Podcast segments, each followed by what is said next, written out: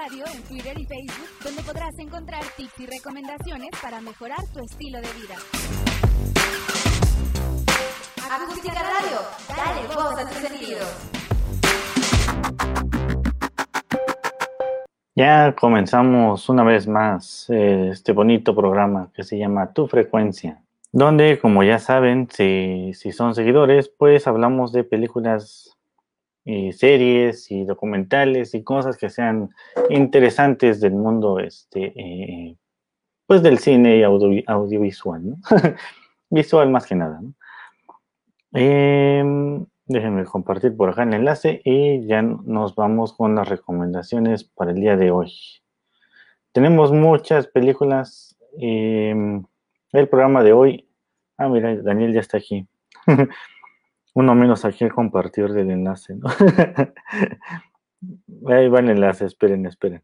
Tenemos muchas películas. Eh, este programa, bueno, este tema de programas que tenemos para el día de hoy, pues va a ser de varios em, programas, porque pues el tema se presta para mucha, em, muchos especiales. Antes de empezar, les recuerdo que se pueden suscribir a nuestro canal de YouTube, donde podrán encontrar la repetición de este programa y de las demás que tenemos aquí en Acústica Radio. Ya saben, nuestro canal de YouTube. También estamos disponibles en la versión de podcast, por si prefieren escucharnos en algún lugar donde no puedan abrir eh, Facebook o YouTube.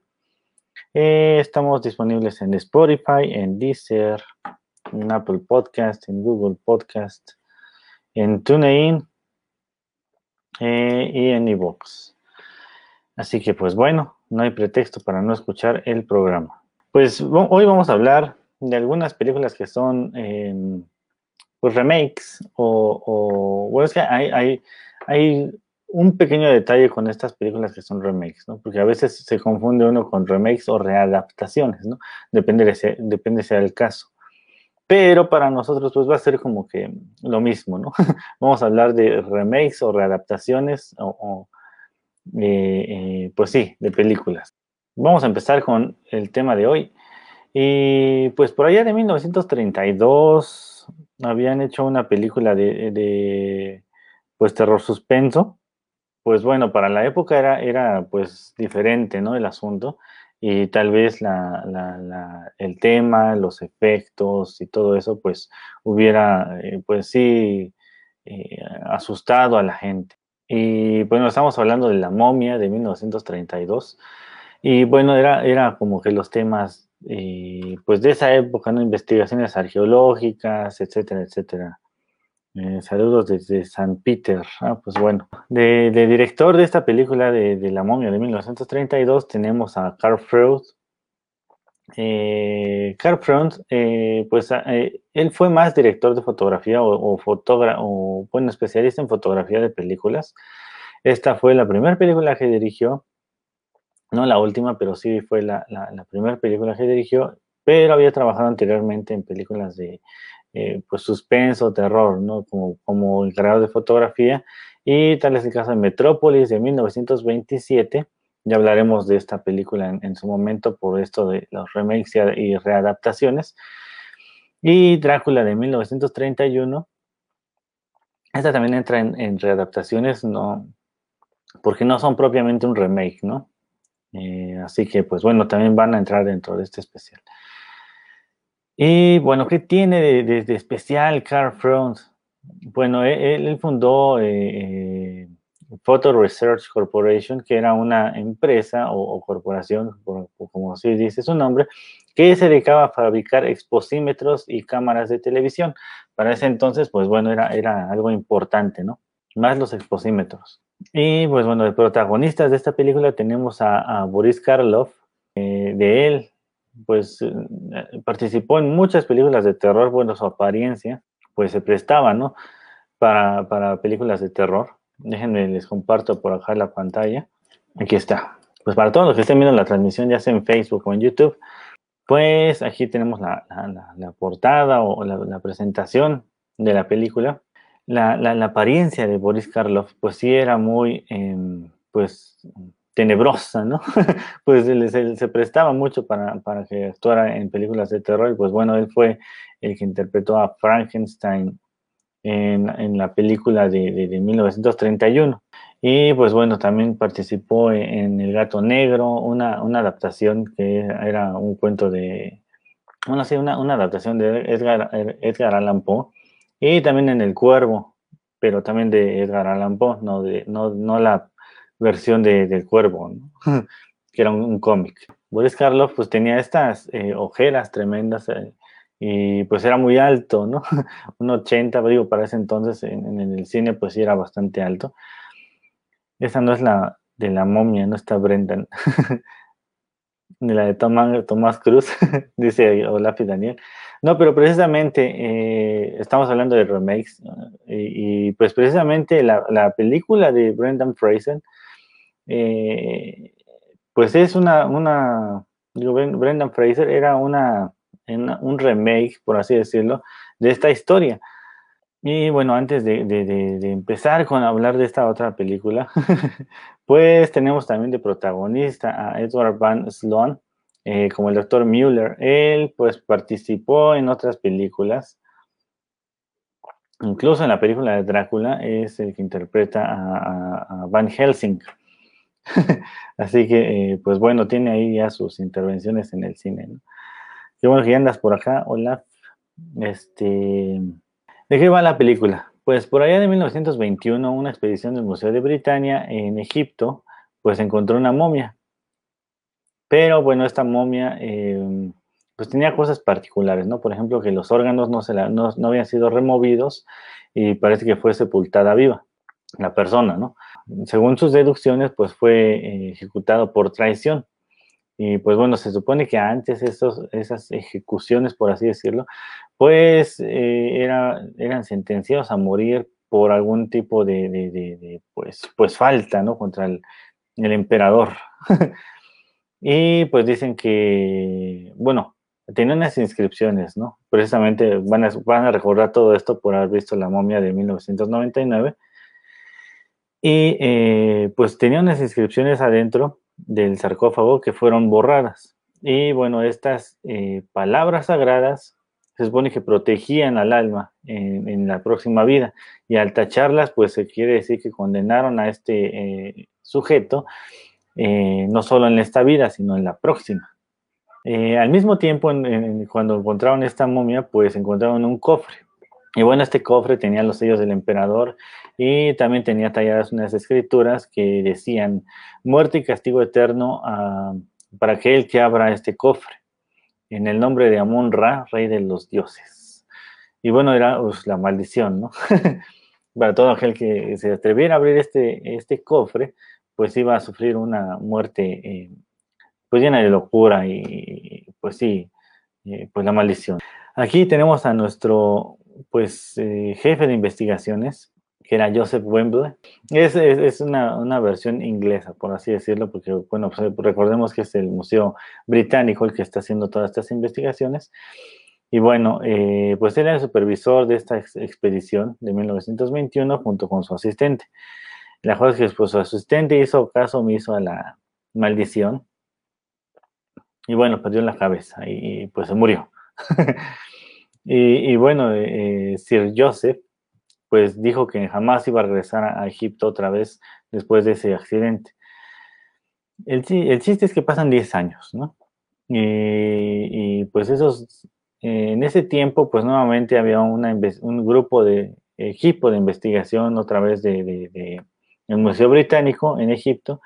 Y bueno, está dirigido ahora por el, el profesor Pearson y Frank Wimple que es el hijo precisamente de Joseph, bueno, decir Joseph. Ellos dos ya estaban como que pues ya se habían rendido porque no habían encontrado absolutamente nada, ¿no? Y, pues bueno, el profesor Pearson siempre estaba ahí como que, bueno, es que aparte de, tener los conocimientos y todo esto, y el equipo, el presupuesto, pues también se requiere suerte, ¿no? Si no tenemos suerte, pues no vamos a encontrar nada, ¿no? Y bueno, ya estaban a punto de irse hasta que de repente llega un, un hombre egipcio, entre comillas, y les dice, soy Ardat Bai. Yo eh, pues encontré muy, muy cerca de aquí de su, de su campamento pues una, una una reliquia. Y esta reliquia, pues, es este, pues, del equipo funerario de la princesa Anxenamon, ¿no? Así, Anxenamon. Hay, hay diferencias con la nueva eh, eh, de, la momia. Ahorita, ahorita vemos en la pronunciación. Y bueno, les dice que a los egipcios no, no se les tiene permitido hacer ningún tipo de excavación, solo a los extranjeros del Museo Británico. Así que pues les dice, yo los puedo llevar donde encontré esta, esta reliquia. Y pues si quieren empezar a excavar, pues seguramente van a encontrar ahí la, la, tumba de la princesa. Y bueno, ya van bien este, ilusionados por esta situación. Y pues sí, en efecto, ahí encuentran el sello de los siete chacales, que era pues algo representativo de, los funerarios.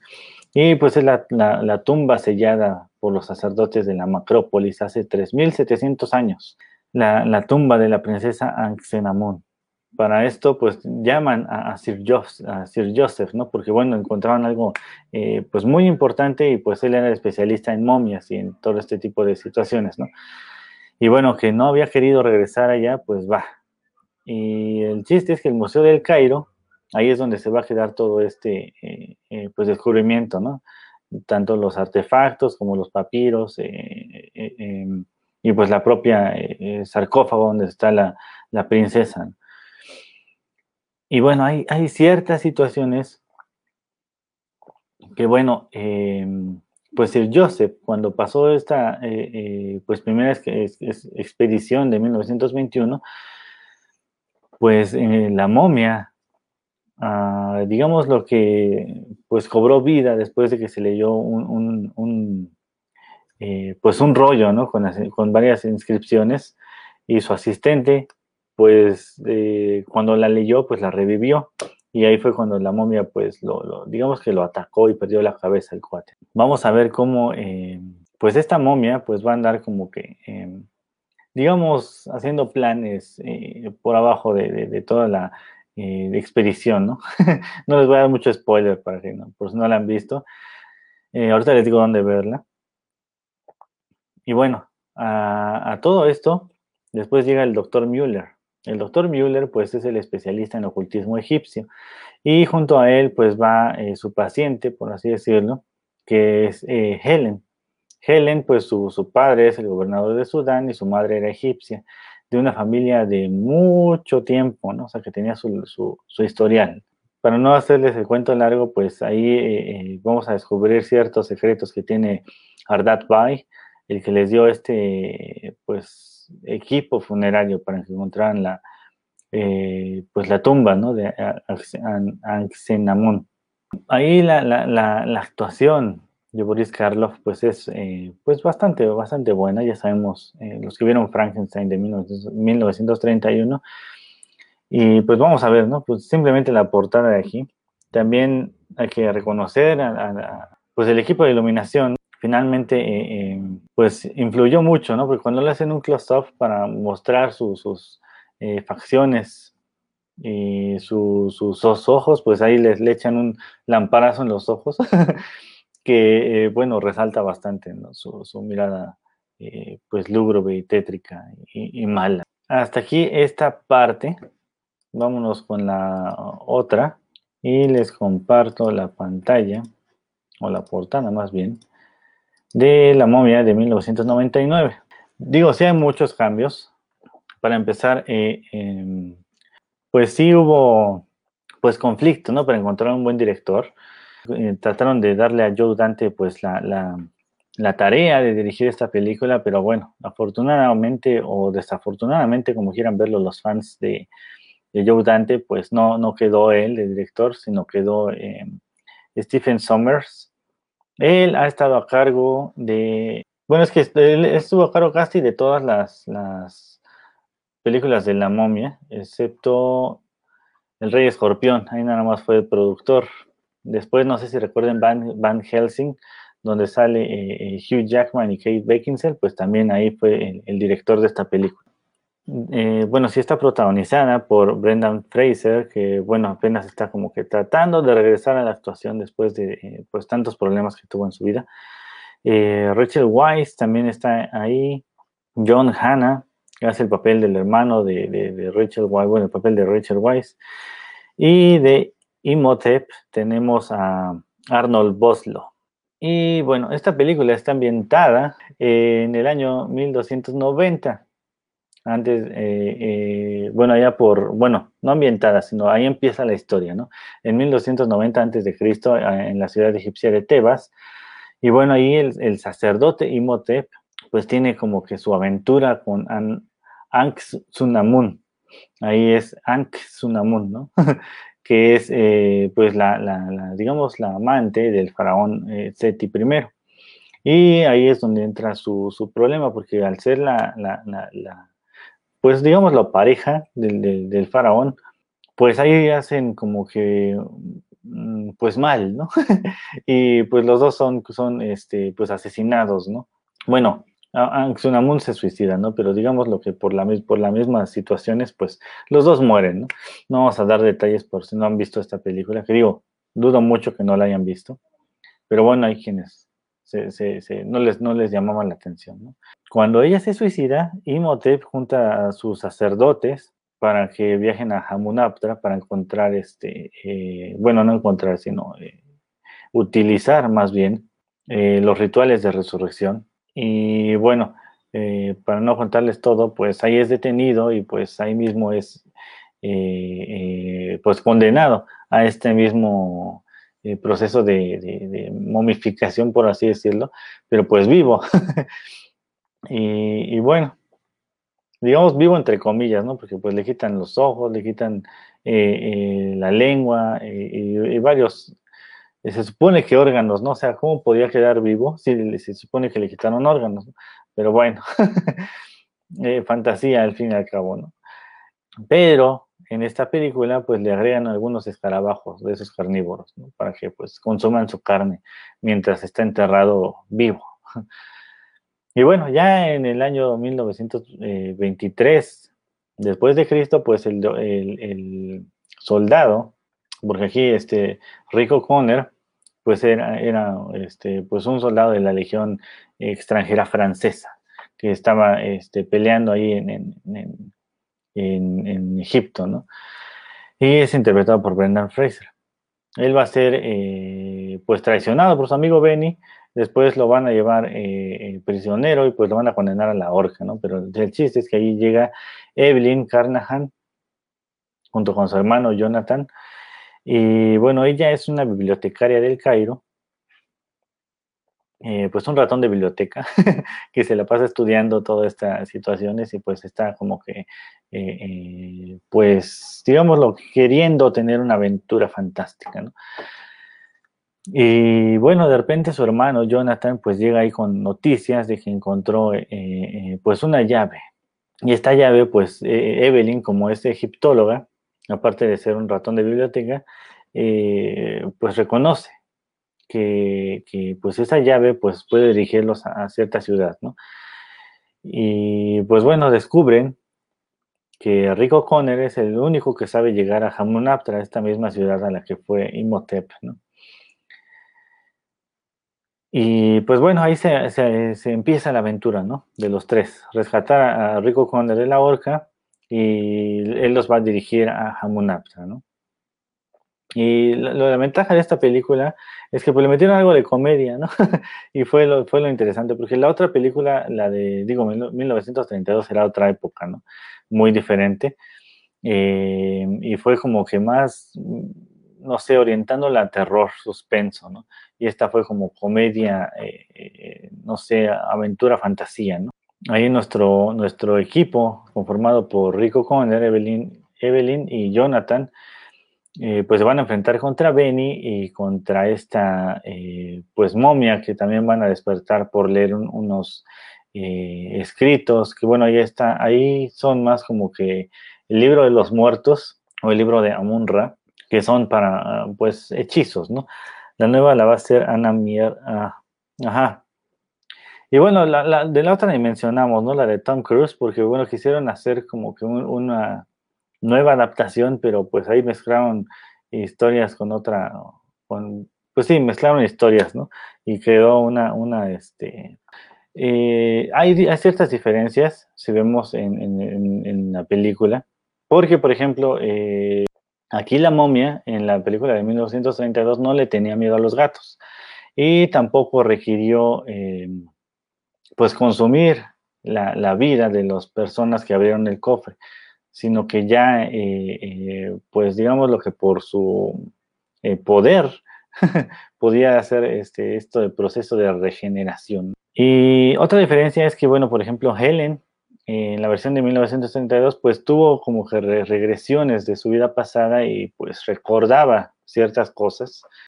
Y cosa que Evelyn se tarda en recordar cosas de su vida pasada hasta la parte 2 de la momia, porque ahí hicieron tres películas de la momia. Solo las dos primeras yo, yo diría que están buenas. Eh, la tercera ya fue como que, eh, eh, pues algo extra y necesario. Así que, pues bueno, este remake que hicieron de La Momia, pues sí fue bastante, bastante bueno y está muy recomendable. La película de La Momia de 1932 la pueden ver gratis en archive.org. Está en español de España, eh, por si pues la, ven, pues no se sorprendan por el eh, porque, bueno, Imhotep en, en, español de España, de esa traducción que hicieron, le dicen Imhotep. Ah, así que, pues bueno, tiene ahí sus detallitos la, la traducción, como ya sabemos. Vámonos con otra recomendación. Tenemos unas películas bastante interesantes. Déjenme les comparto la imagen. Son películas como de terror que, hicieron allá, de 1960. De hecho, por ahí hicieron algunas parodias. por ejemplo, en Los Simpson podemos ver algún capítulo donde hacen eh, pues esta parodia. Y es El pueblo de los malditos. Esta película, eh, pues de 1960, tiene, tiene, ¿cómo decirlo? Empieza muy diferente de la otra versión, porque hicieron una versión en 1995, me parece que es. Ahorita les pongo bien la fecha. Esta película comienza con una comunidad o, aldea, por así decirlo, eh, en el Reino Unido, que es Midwich. Aquí todos los habitantes están haciendo su vida normal, pero de repente pues empiezan a, perder el conocimiento, ¿no? Eh, uno a uno van, van quedando inconscientes entre llamadas, entre su trabajo, etcétera, etcétera, en la calle. Eh, y todo así de manera repentina. Y, pues no solo las personas, ¿no? sino también todos los animales, ya sean, eh, eh, pues no sé, vacas, perros, etcétera, etcétera. ¿no? Y bueno, no solo eso, sino toda persona que entra a este pueblo, pues le pasa lo mismo, ¿no? Todos empiezan a perder el conocimiento. Y bueno, entonces el ejército pues empieza como que a ver eh, la situación, ¿no? Porque bueno, al no poder contactarse con, los, con los, habitantes, eh, pues despiertan las alarmas, ¿no? Entonces establecen un, perímetro de exclusión de 8 kilómetros alrededor de la aldea. Luego, luego ya saben cómo funciona esto. Eh, pues el ejército dice, tenemos que ocultar toda esta información a la prensa, que no se entere nadie. ¿no? Y bueno, envían a un hombre eh, con traje biológico para entrar al pueblo, ¿no? Pero ya tenían así como que su línea marcada, ¿no? No sabemos cómo hicieron la línea marcada, pero pues ya tenían ahí eh, definida la, separación de donde estaba ocurriendo este fenómeno extraño. Y bueno, se supone que iba con la máscara eh, de protección para no, para no percibir ningún pues gas que pudiera haber ocasionado esta, eh, pues fenómeno. Pero aún con este equipo, pues pierde el conocimiento.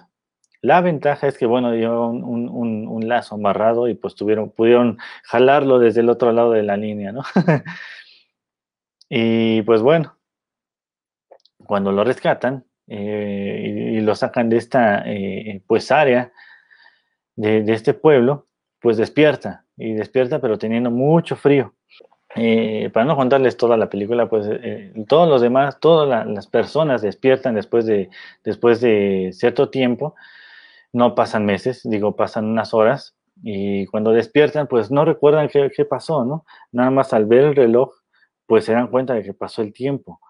y pues no tiene ningún síntoma del fenómeno ni nada, ¿no? Y bueno, a este fenómeno se le conoce como tiempo muerto, bien creativos, se le conoce como tiempo muerto.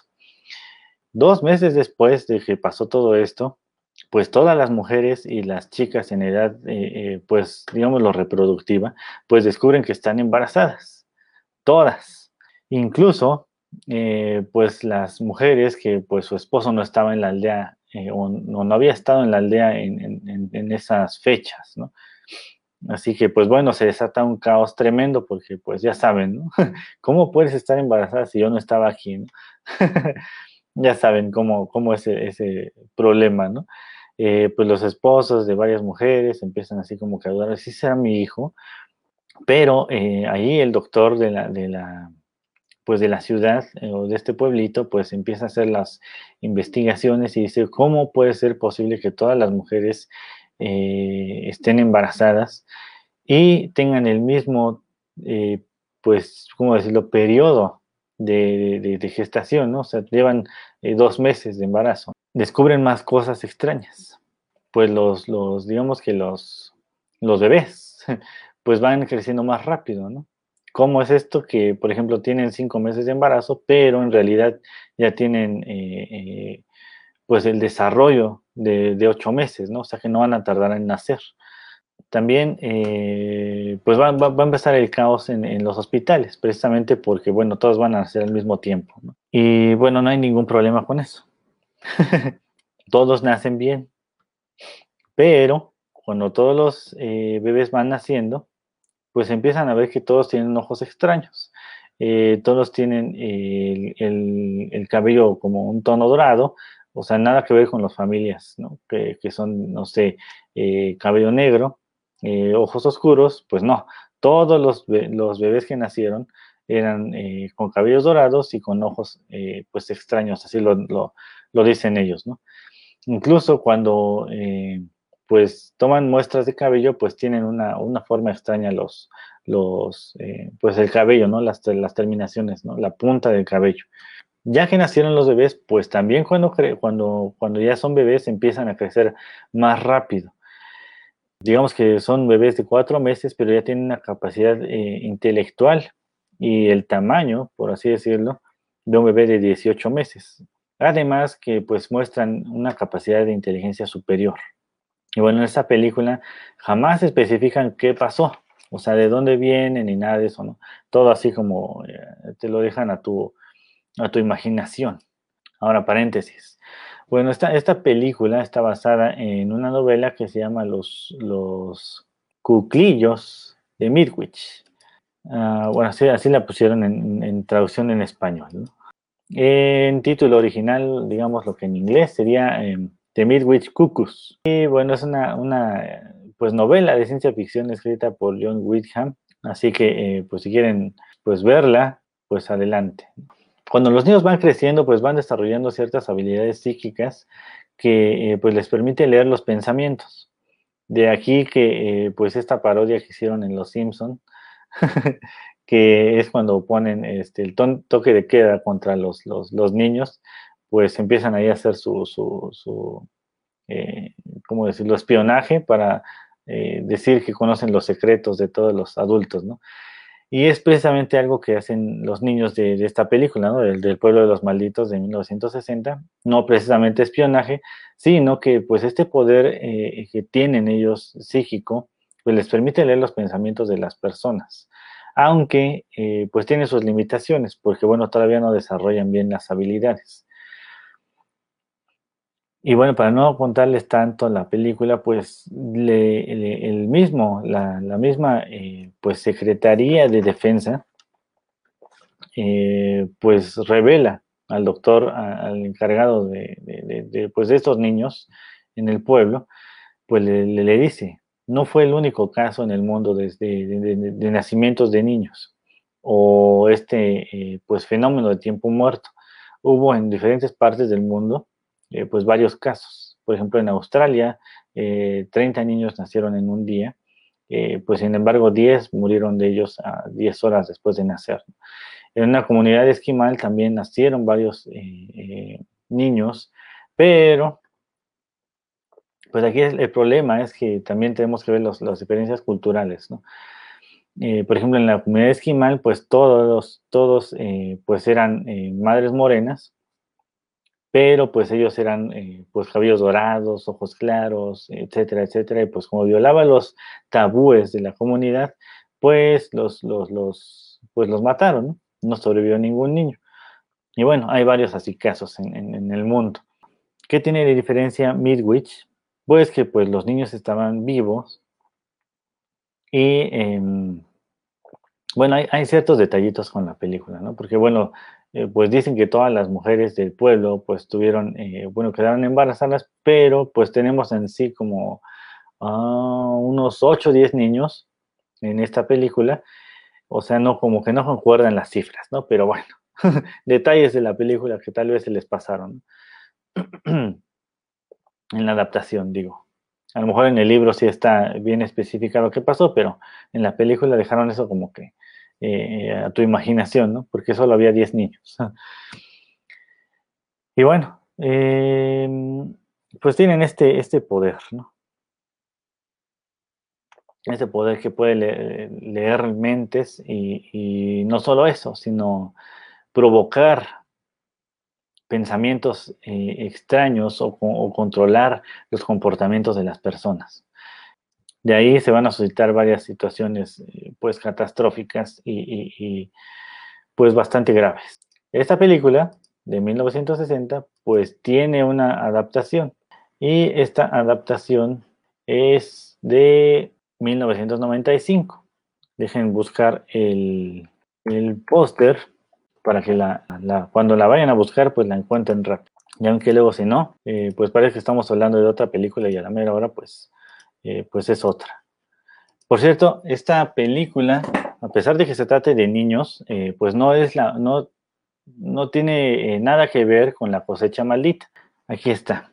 Esta es la, la portada de la de 1995 y está dirigida por John Carpenter ya sabiendo que es este película de John Carpenter, pues se imaginan las diferencias. Eh, para empezar, pues hay más, eh, eh, ¿cómo decirlo? Pues violencia, cosa que no había en la otra película.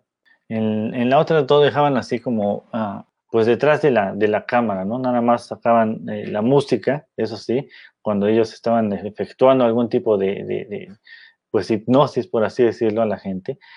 Pero en esta versión de John Carpenter, pues es muy diferente. La, violencia, pues sí está, eh, eh, pues ahí presente.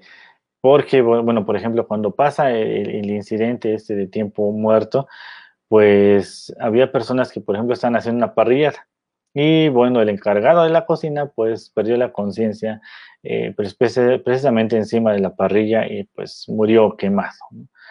Ahora, esta película está protagonizada por Christopher Reeve, que por cierto fue su última película antes de sufrir el accidente en caballo. Kirsty Halley. Kirsty Halley, bueno, la recordaremos como en películas de, eh, Mira quién habla.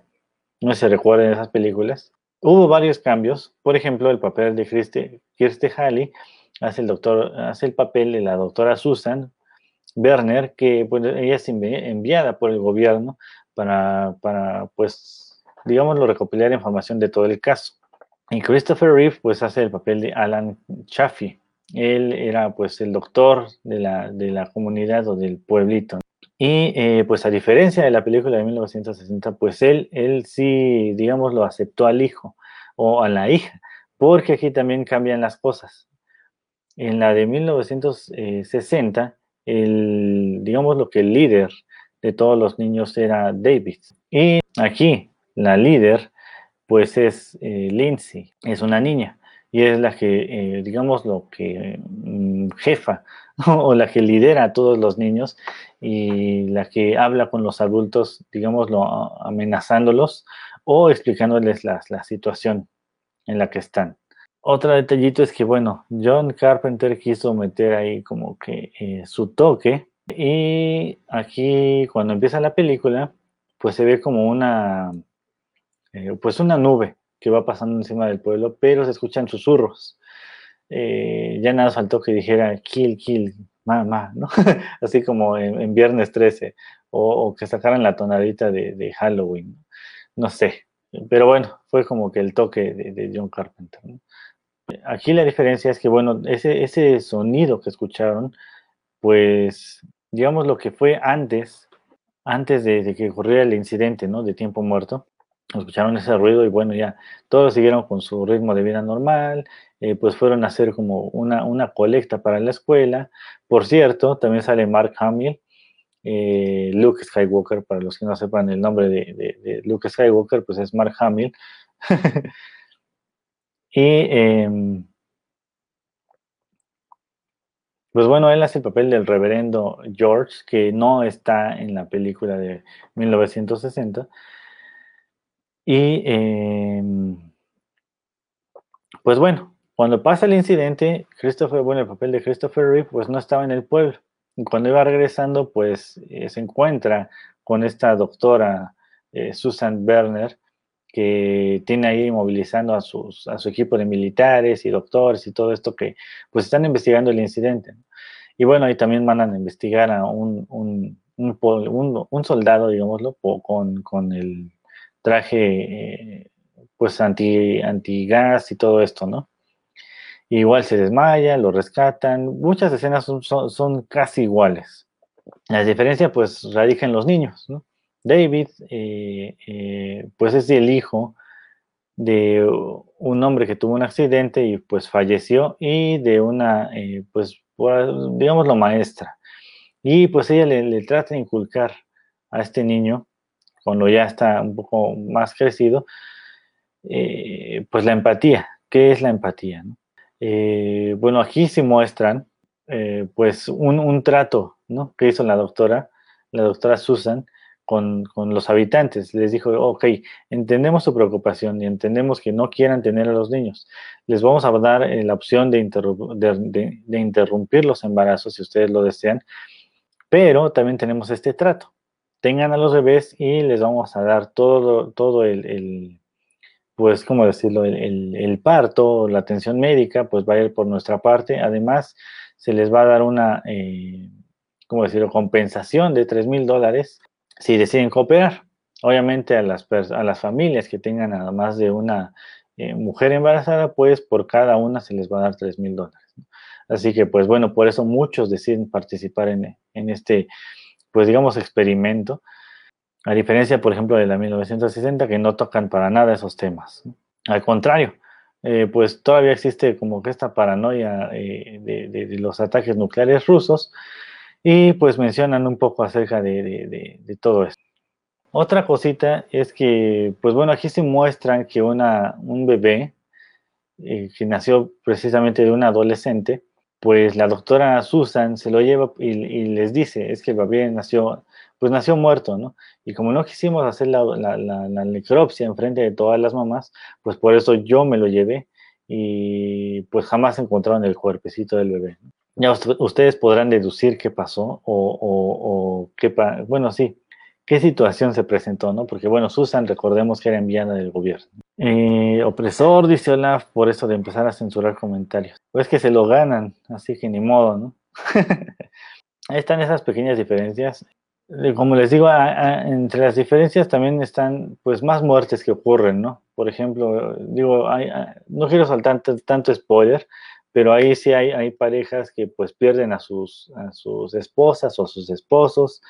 Em, aquí no sacan nada, de, niños contra niños, pero en la versión de 1960 sí hay como que cierta eh, pues fricción entre los niños que ya, ya existían en esta eh, pues pueblito, pero en la otra de, 1995 pues no mencionan eh, pues realmente eso, ¿no? Lo, dejan como que detrás de, cámaras.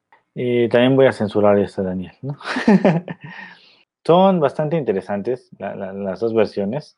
Eh, pero pues no sé, depende del gusto que tengan, ¿no? La, clásica es la de 1960, pero si les gusta un poquito más, con, no con explicaciones.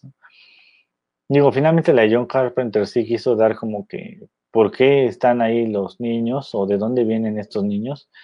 Pues bueno, si quieren ver una versión con un poco de explicación, aunque suene un poco loco, pues vean la de John Carpenter, de 1995.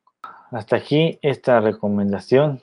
No sé, hay muchas películas eh, que no debieron hacerse. Por ejemplo, déjenme quitar esto. Ya, esta, esta es como una, una recomendación rápida o una mención más bien rápida. Eh, por ejemplo, tenemos, no sé, Karate Kid, ¿no? Karate Kid de 1984 con Ralph Macchio, eh, Noriyuki, Pat Morita, Elizabeth Shue em, y, bueno, William Zepka, que bueno, ellos están actualmente en la de Cobra Kai. Eh, ¿Saldrá la de Mario Bros? Sí, va a salir la de Mario Bros. No sé cómo vaya a estar eso, ¿no? Frozen 3, no, esa no es un remake. Y bueno, Karate Kid, ya ven que salió en el 2010 una versión con Jackie Chan y Jaden Smith, que nada que ver con lo que era eh, Karate Kid. Incluso en, Japón les pusieron otro nombre. En Japón, en China y en, Corea del Sur, me parece, le, cambiaron el nombre para que no tuviera nada que ver con Karate Kid, porque bueno, no, no les pareció en absoluto eh, que tuviera que ver con el, con el tema. Eh, dicen que fue un gran éxito en taquilla, que recibió críticas positivas. A mí no me gustó, porque, bueno, este, no sé, Sister Act 3, Now You See Me 3, pero esas son, son secuelas, ¿no? Eh, son como, eh, eh, pues, series o sagas, ¿no? vean, por ejemplo, digo, Karate Kid es, lo mismo, ¿no? Incluso lo vemos ahora en Cobra Kai. Pero, por ejemplo, vemos como pues Jackie Chan en su papel de, de, Mr. Han o señor Han, porque bueno, siquiera no le pusieron, bueno, no le podían poner eh, eh, Miyagi porque es japonés y él pues él es de Hong Kong, ¿no? Ahí no, no podían hacer eso, esa ocurrencia, ¿no? Porque bueno, también existe una historia de conflicto entre Japón y China y pues pues no podían meter a esa combinación, ¿no? ya pasó antes con otra película que, bueno, ya mencionaremos después, que, para personificar, eh, pues japoneses utilizaron a, alguien, alguien de China y pues hubo ahí conflictos culturales eh, pues bastante importantes, ¿no? En, en esas películas. Ya mencionaremos en curso. Jaden Smith pues hace el papel de este eh, maleducado berrinchudo que va a tener que, eh, pues, eh, digámoslo, educar, ¿no? el señor Han o, Jackie Chan. Y pues hay diferencia, ¿no? Porque, bueno, Daniel San o, Daniel, pues sí tenía, Daniel Laruso, pues sí tenía sus problemas, ¿no? Era como que em, mm, medio, medio busca pleitos, ¿no?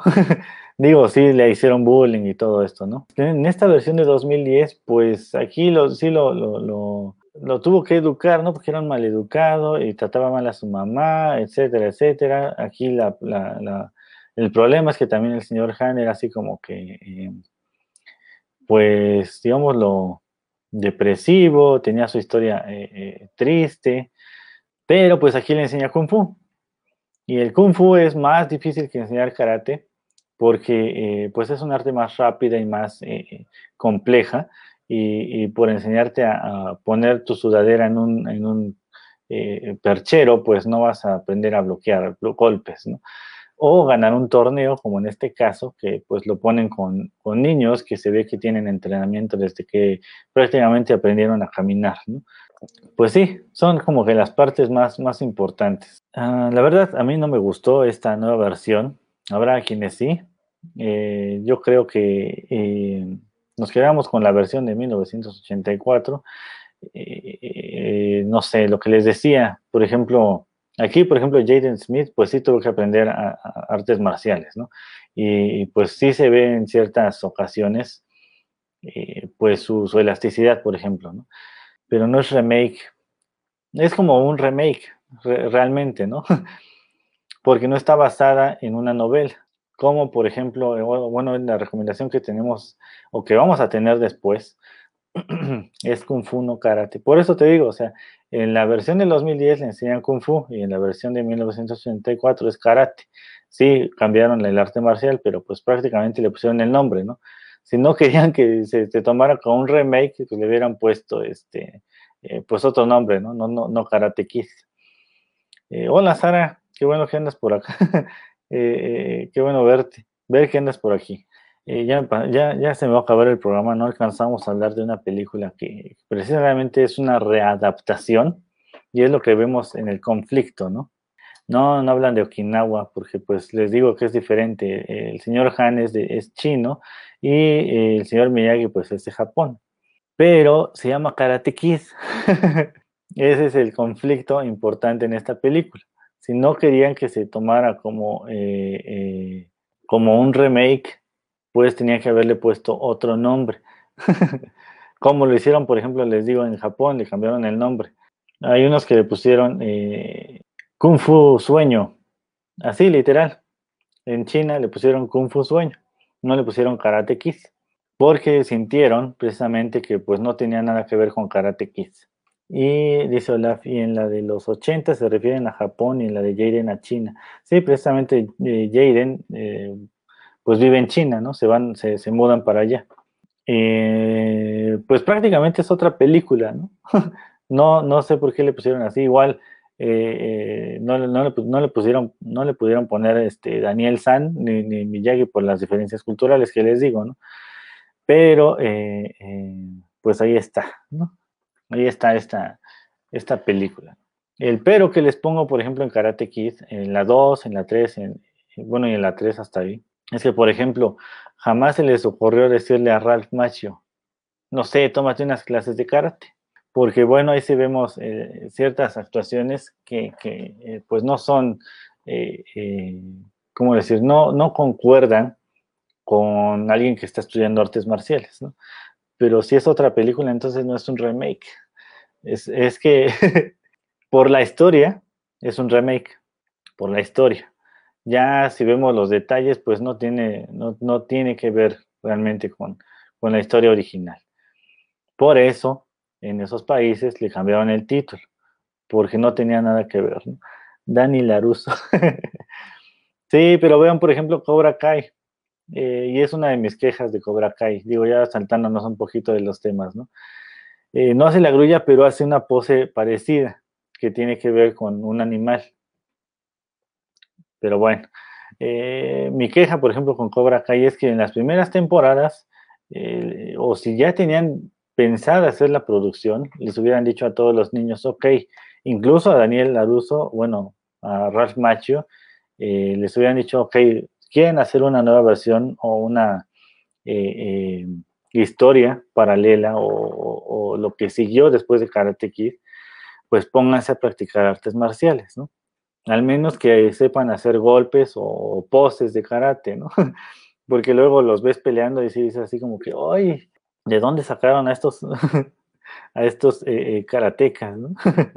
y, pues sí, se supone que, estaban estudiando, por ejemplo, la, hija de, Daniel Laruso, que se supone que sabía o que le habían enseñado artes marciales, y pues, pues no, no, se veía como que con los, los movimientos necesarios para, alguien, alguien que practica artes marciales, ¿no?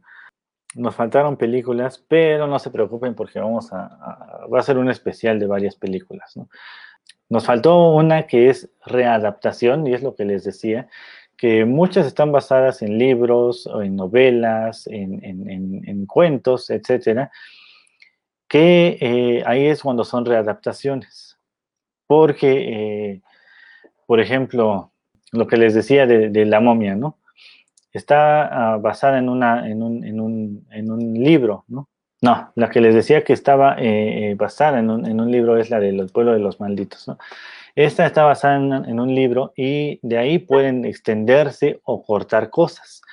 Cosa que en, los remakes pues se basan precisamente en la película anterior o en la serie. Por ejemplo, em, no es que no podemos decir la guerra de los mundos, porque la guerra de los mundos se basaron en todo. En la, en la nueva, en la que salió Tom Cruise, en esa se basaron en completamente en todo. eh, en la serie, en la película viejita, en la narración de Orson Welles, en la, en la novela.